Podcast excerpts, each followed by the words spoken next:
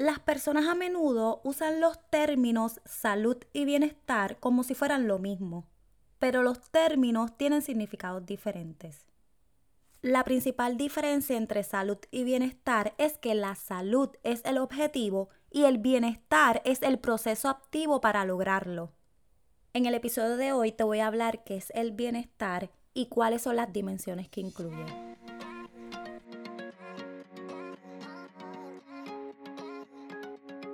Bienvenidas a Transforma tus hábitos podcast. Tus hábitos diarios impactan tu bienestar de forma positiva o negativa. En este espacio encontrarás herramientas y estrategias para utilizar el poder de los hábitos y las rutinas para ser más saludable, más feliz y más productiva. Mi nombre es Mariangeli Alvarado, educadora en salud y quiero acompañarte a transformar tus hábitos para que puedas alcanzar todo lo que deseas para tu vida.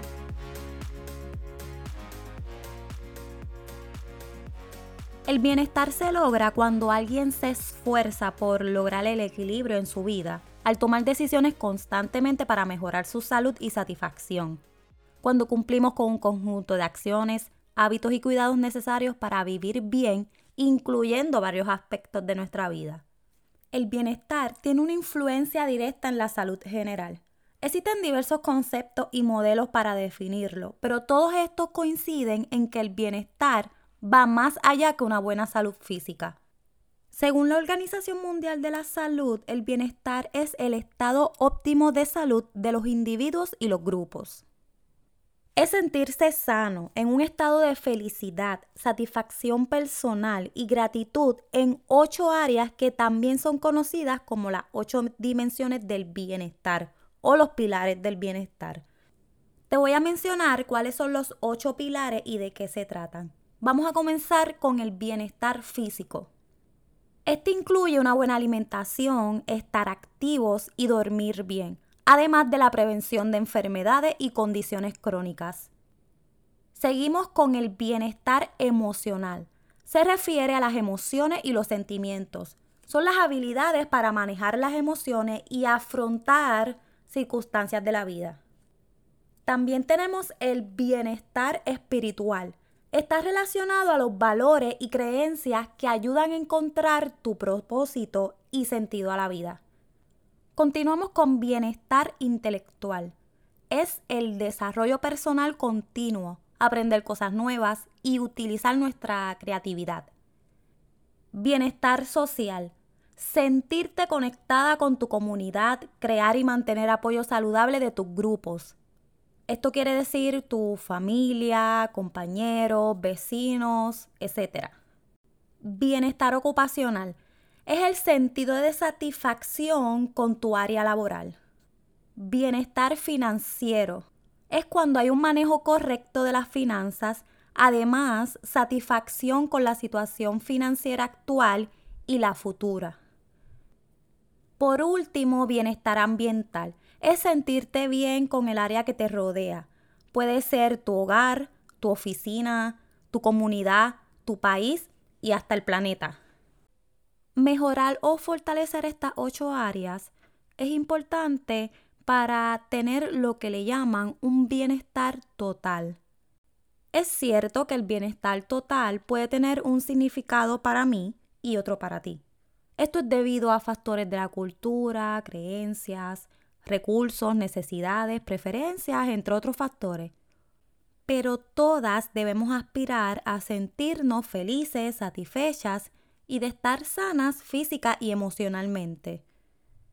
Para lograrlo, nuestros mejores aliados van a ser nuestros hábitos, porque son nuestros hábitos y nuestras rutinas positivas las que nos ayudan a alcanzar un equilibrio en nuestras vidas que nos hace experimentar un bienestar total aunque todas debemos aspirar a conseguir ese equilibrio, a tener ese bienestar total, podemos y debemos darnos el permiso de comenzar poco a poco.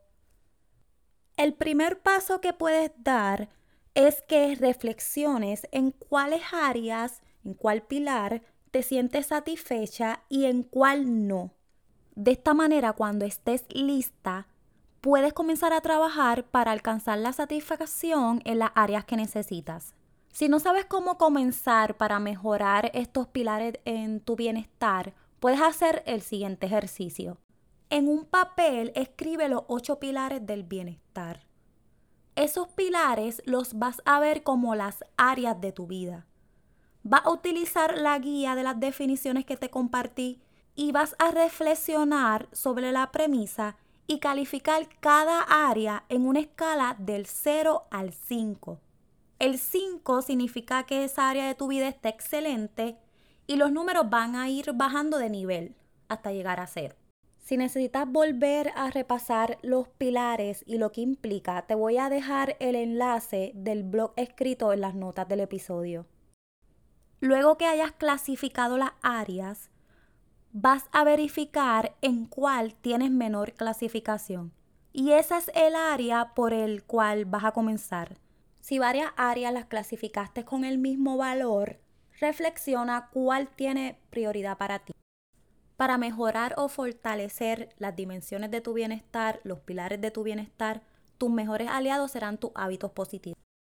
Si aún no me sigues donde estás escuchando este podcast, te invito a que lo hagas porque voy a estar compartiendo herramientas y estrategias para que puedas transformar tus hábitos y de esa manera lograr alcanzar tu bienestar total.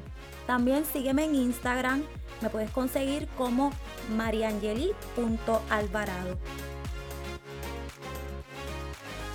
Espero que te haya gustado el episodio de hoy. Gracias por escucharme y recuerda que puedes suscribirte para no perderte el siguiente episodio.